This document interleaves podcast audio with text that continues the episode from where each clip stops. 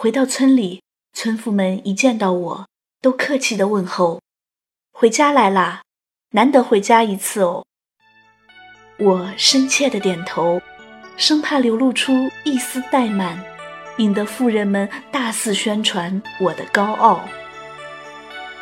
村妇，作者：程冰。山不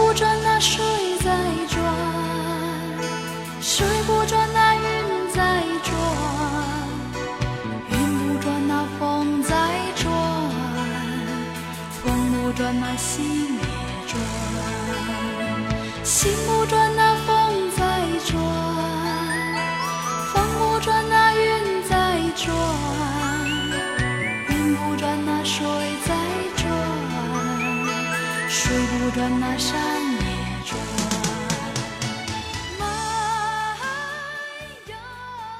我们村在山脚下，那里山清水秀，远离喧嚣。年轻人读过几年书的，都去了外地打工。每到过年，他们都穿得干干净净，回到村里。男孩给长辈们分几根好烟，女孩给小朋友们带些糖果。这些都给人一种衣锦还乡的好印象。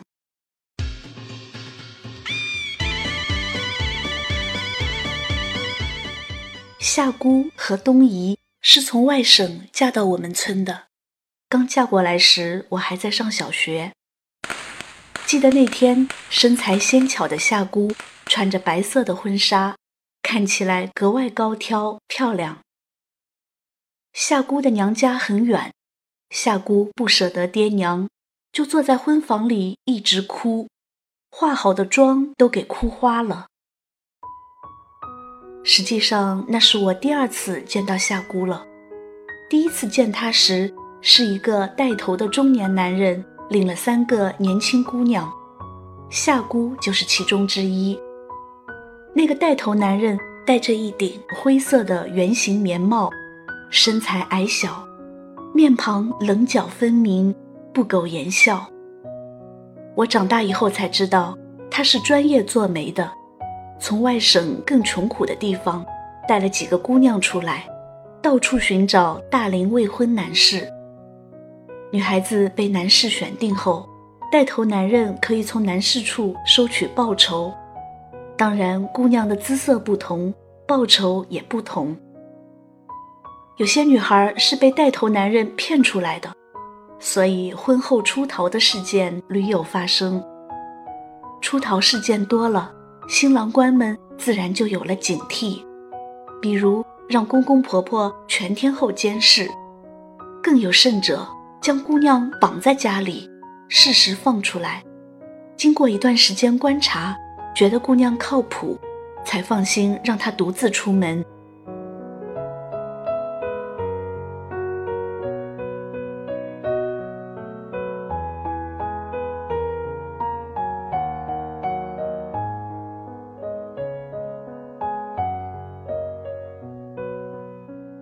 夏姑是被明叔选中的，那年明叔已经三十多岁了，在那以前从没碰过女人。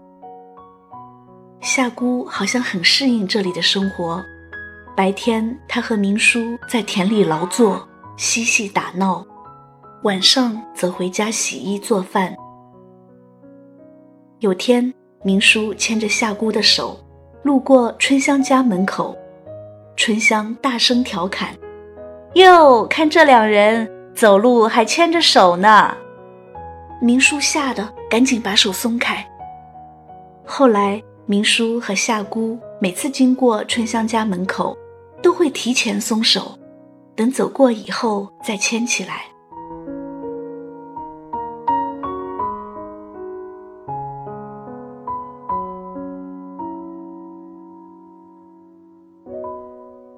夏姑嫁过来后，也曾出逃过一次，这太出人意料，也让明叔一家伤透了心。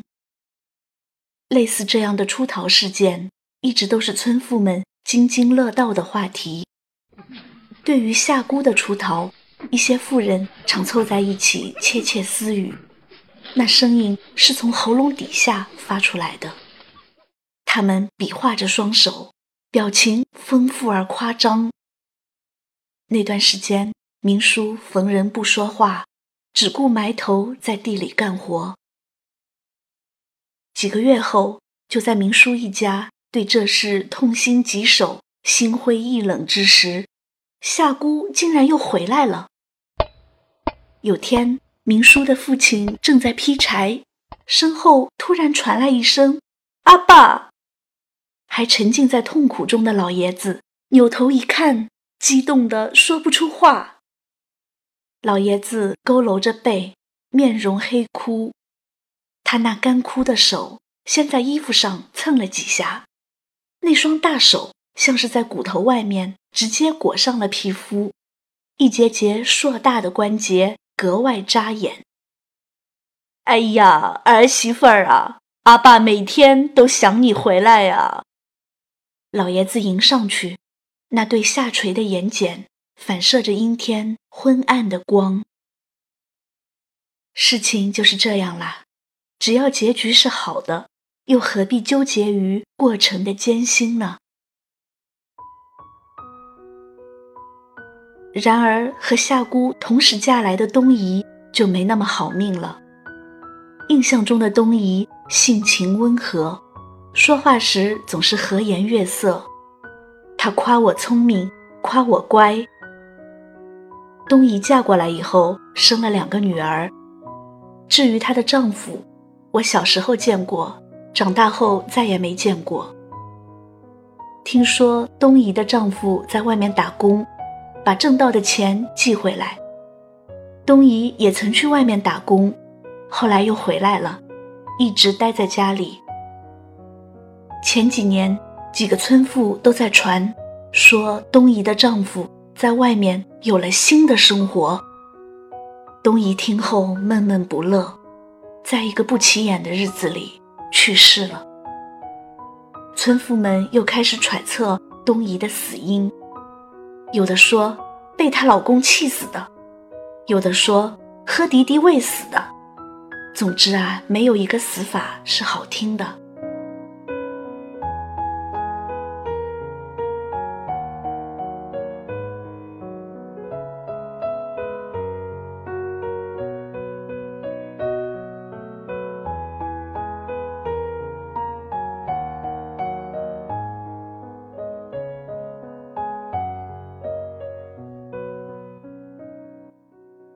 东姨有个嫂子，叫秋菊。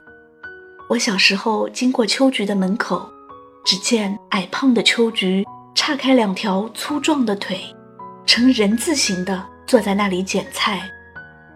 她扯着那副红钟般的大嗓门冲我喊：“小宝贝，东姨家的两个小婆娘给你做老婆哦。两个小婆娘，你喜欢大的还是小的？”这话太直接，搞得我好难为情。后来一见到东姨家的两个女儿，我就赶紧躲开。秋菊那么一喊，甚至影响到了我后来的感情生活。长大后，我一直不敢主动搭理女孩子，每每和心仪的女生说话，脸就通红。我们村的东边有一条渠道，水库里的水流经这条渠道，滋养了整个村的农田。夏天的傍晚，天气炎热，村里人都爱去这个渠道，在那里游泳、洗澡或洗衣服。春香、夏姑、秋菊、冬姨，他们几个村妇都会到场。他们凑在一起，巴拉巴拉传着各种八卦。秋菊总爱把裙摆撩起来，在腰间打个结，露出两条白花花的 O 型腿，然后踩进水里洗衣服。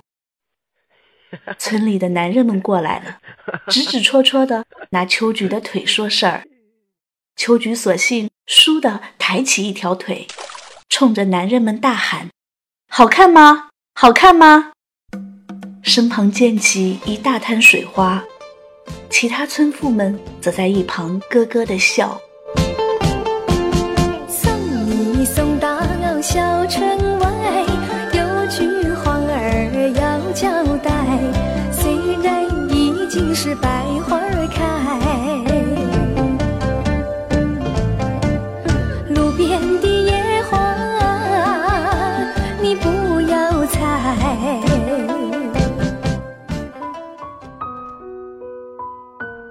秋菊对风月之事看得比较开，村里常流传着关于秋菊的各种闲言碎语，诸如哪个男人走出秋菊家时一脸满足的样子。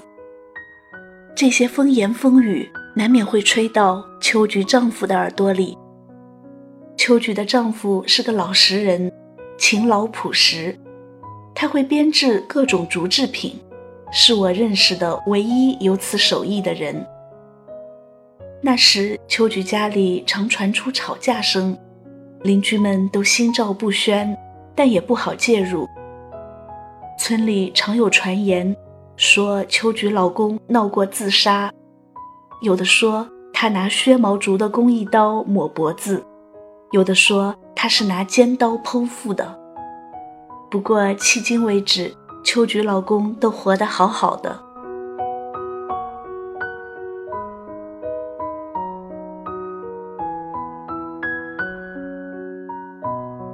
前年我回老家过年，特地去看望了秋菊老公。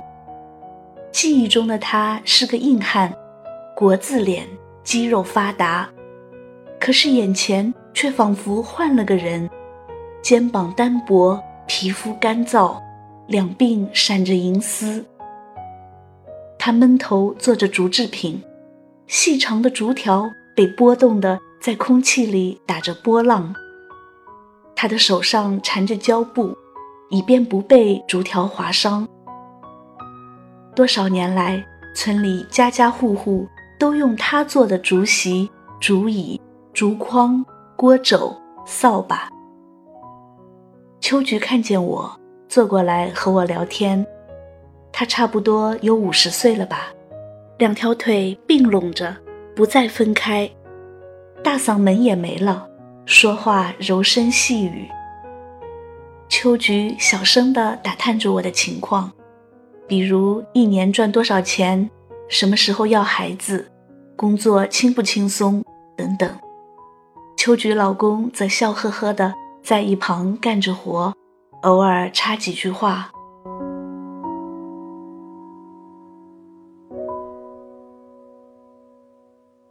从秋菊家出来，我在村里闲逛，碰到夏姑。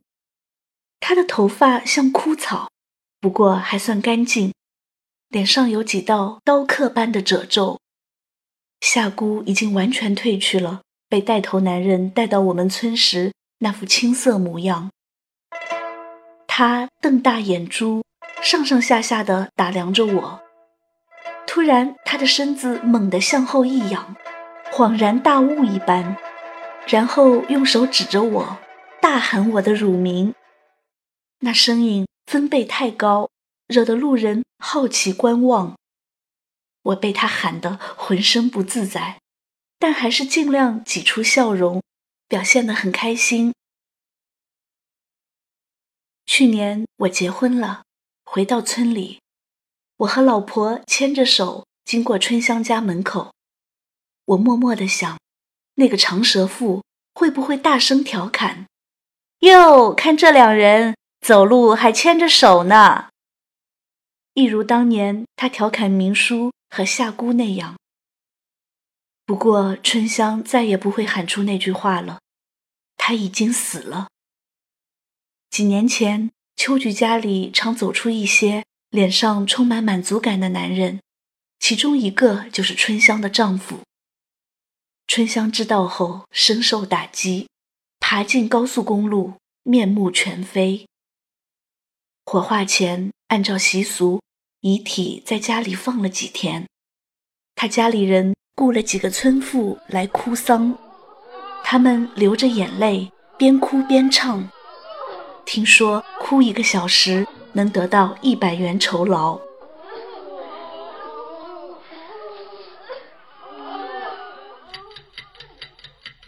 时间过得真快啊，转眼又快过年了，我把车子洗得干干净净，理了个发，修好指甲，把胡子刮得干干净净，穿上最合意的衣服，口袋里放了一包价格较高的烟。回到村里，村妇们一见到我，都客气地问候：“回家来啦，难得回家一次哦。”我深切的点头，生怕流露出一丝怠慢，引得妇人们大肆宣传我的高傲。山